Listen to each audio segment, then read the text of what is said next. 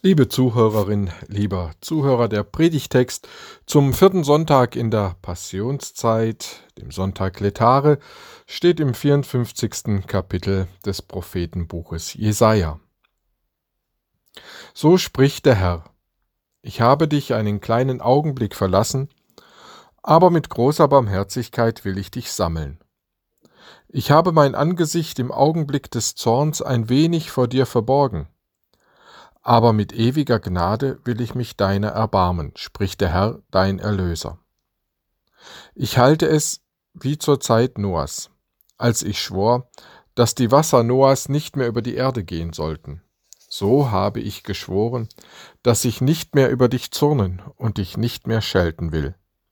Denn es sollen wohl Berge weichen und Hügel hinfallen, aber meine Gnade soll nicht von dir weichen, und der Bund meines Friedens soll nicht hinfallen, spricht der Herr, dein Erbarmer. Nicht zu erreichen, das war Gott für Israel, damals in Babylon, wohin die Israeliten verschleppt wurden. Da meldet sich niemand. Er lässt nichts von sich hören und sehen. Bitterkeit ergriff die Israeliten.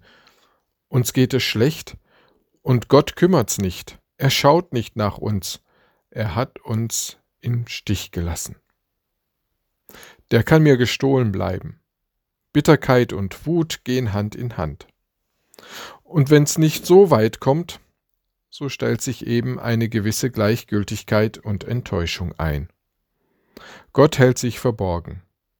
Diese Erfahrung machen viele Menschen, auch Christen. Gott tut so, als kenne er uns nicht. Er ist mir fremd geworden. Weiß er denn nicht, wie schlecht es mir geht? Kümmert's ihn nicht? Bin ich ihm gleichgültig?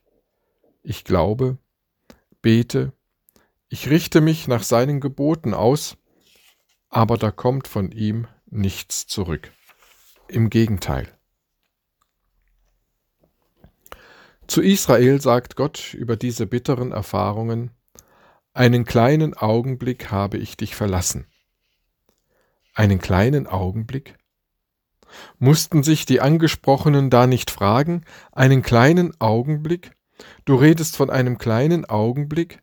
Seit 70 Jahren sitzen wir hier schon in Babylon und ertragen Heimatlosigkeit und Spott und Hohn. Willst du das alles kleinreden, verharmlosen? Liebe Gemeinde, ich denke, Gott wollte nicht beschwichtigen, nicht verharmlosen und kleinreden. Ich denke auch nicht, dass es zu diesem Missverständnis überhaupt gekommen ist. Denn Gott bleibt ja dabei gar nicht stehen. Er vertröstet nicht billig. Komm jetzt, nimm's nicht so tragisch. Was sind schon die paar Tage, Wochen, Monate, Jahre? Das war doch wohl nicht so schlimm.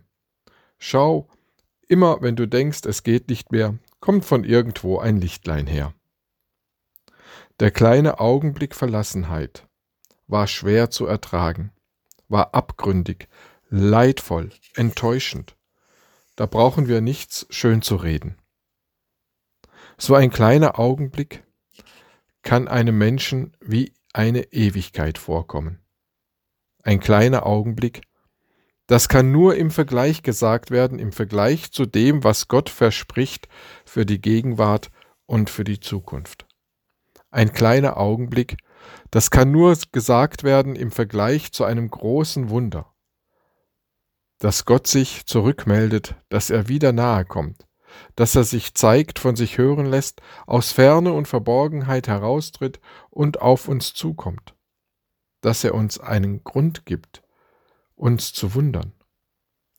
Klein bleibt der schlimme Augenblick nur, insofern, wie wir einen Hauch von Ewigkeit verspüren und Gott uns nahe kommt, ganz nahe kommt. In der Bahnhofshalle fährt ein Zug ein. Die Mutter steht aber nicht wie versprochen auf dem Bahnhof. Dann steht die Mutter draußen, denkt die Neunjährige. Die Mutter steht auch nicht vor der Bahnhofshalle.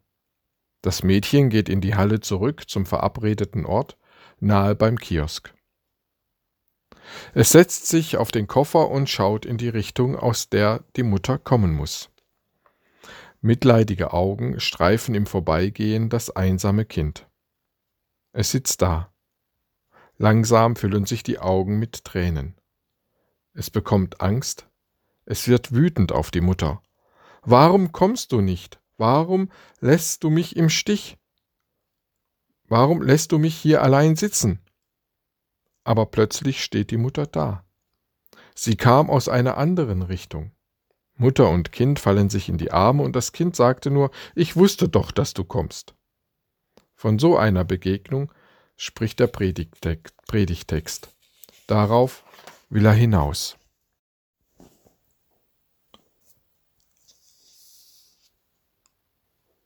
Einen kleinen Augenblick verlassen aber von jetzt an für Zeit und Ewigkeit geborgen. Eher sollen der Mount Everest und das Matterhorn Pott eben werden, als dass diese Worte untergehen und keinen Bestand haben. Gott wendet sich ihnen zu, er kommt auf sie zugelaufen mit ausgebreiteten Armen. Wo? fragen sie. Mit Recht fragen sie wo und schauen sich fragend um und warten. Wo werden sie abgeholt von Gott, in die Arme geschlossen und an die Hand genommen? Wo werden diese Versprechen Gottes wahr? Wo erfüllt er sie? Wo bekommen sie diese großen Worte zu Gesicht? Wo? Wir können es uns nur sagen lassen. Da, wo Jesus leidet und stirbt. Vielleicht sagen Sie nun, aber nicht doch. Gerade da soll ich sehen, dass Gott wie eine Mutter auf mich zukommt mit ausgebreiteten Armen, mit einem wunderschönen Lächeln, mit Augen voller Liebe, mit einem Herzen, das für mich schlägt. Das soll ich da sehen? Aber da sehe ich doch das Gegenteil. Abstoßendes, Schlimmes, da sehe ich doch mehr von Zorn und Leiden, da sehe ich Tränen und doch kein Lachen, da sehe ich Dunkelheit, aber doch keine Sonne, die mir lacht. Wieso gerade da am Kreuz? Auch das fragen sie mit Recht. Mit unseren natürlichen Augen sehen wir tatsächlich nichts anderes als das eben beschriebene. Da sehen wir nichts Schönes, nichts, was uns gefällt. Diesen Anblick können wir kaum ertragen. Aber nun reden wir von einem Geheimnis, nicht von einem Rätsel, das wir durch eigenes Nachdenken lösen könnten. Nein, ein Geheimnis, zu dem uns der Zugang erst geöffnet werden muss, der uns erschlossen werden muss. Mit unserer Vernunft ist da nichts getan. Mit unserer Vernunft ist uns nicht geholfen. Ein Geheimnis, durch das sich dieses schlimme Bild einer Kreuzigung wandelt. Wir sehen dann tatsächlich, in Gottes Angesicht und in sein Herz, das vor Liebe für sie brennt.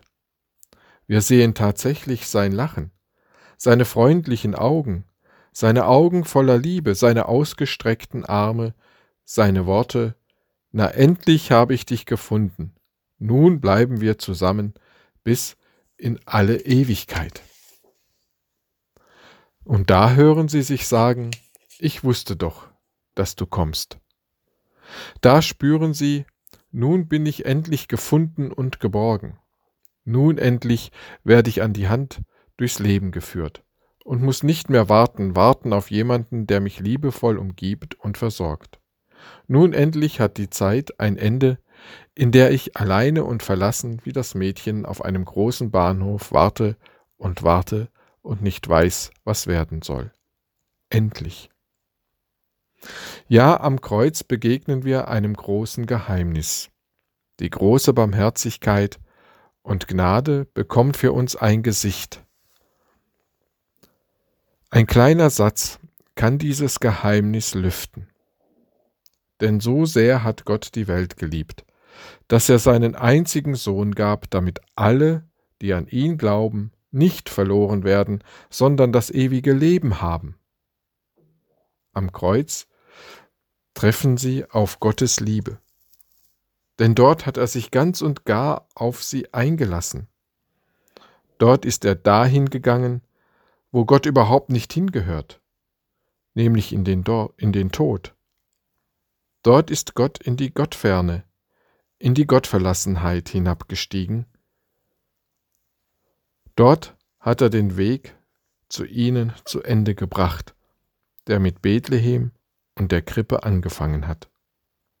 Nun geht er mit ihnen überall hin, überall, und nichts und niemand kann ihn mehr ausschließen. Nicht ihre Fehler, nicht ihre Schuld, nicht ihre Gedanken, nicht ihr gelebtes Leben, nicht ihre Zufriedenheit, nicht ihre Unzufriedenheit, nicht ihre Gleichgültigkeit, nicht ihre Fragen, ihr Suchen, ihre Unruhe, nicht was weiß ich was alles, nicht ihr Sterben, nichts kann ihn dazu bringen, von ihrer Seite zu weichen. Wie gesagt, eher werden der Mount Everest und das Matterhorn Pott eben, als dass Gott sich von ihnen entfernt. Dass Gott in unseren Nöten ferne ist, das sagt uns unser Gefühl und unsere Erfahrung.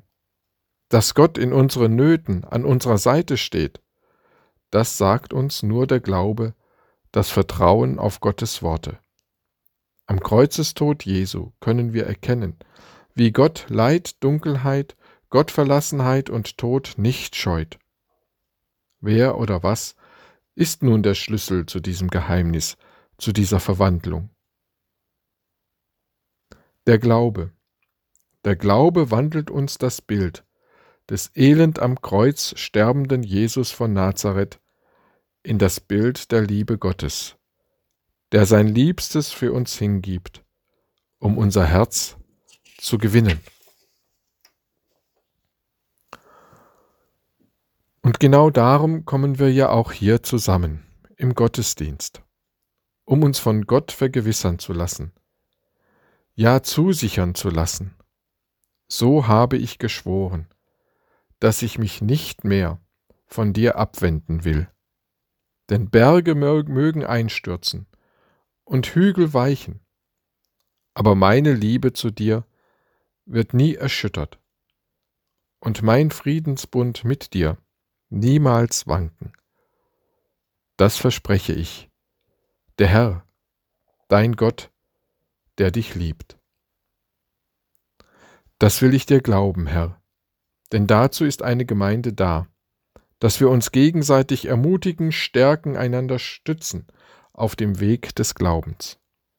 Und wir haben auf diesem Weg mächtige Verbündete, den Heiligen Geist, das Wort Gottes, die Sakramente und die Gemeinde. Der Zweifel mag ansteckend sein, die Glaubensgewissheit ist aber viel ansteckender. Hören wir zum Schluss, was Paulus im Römerbrief geschrieben hat.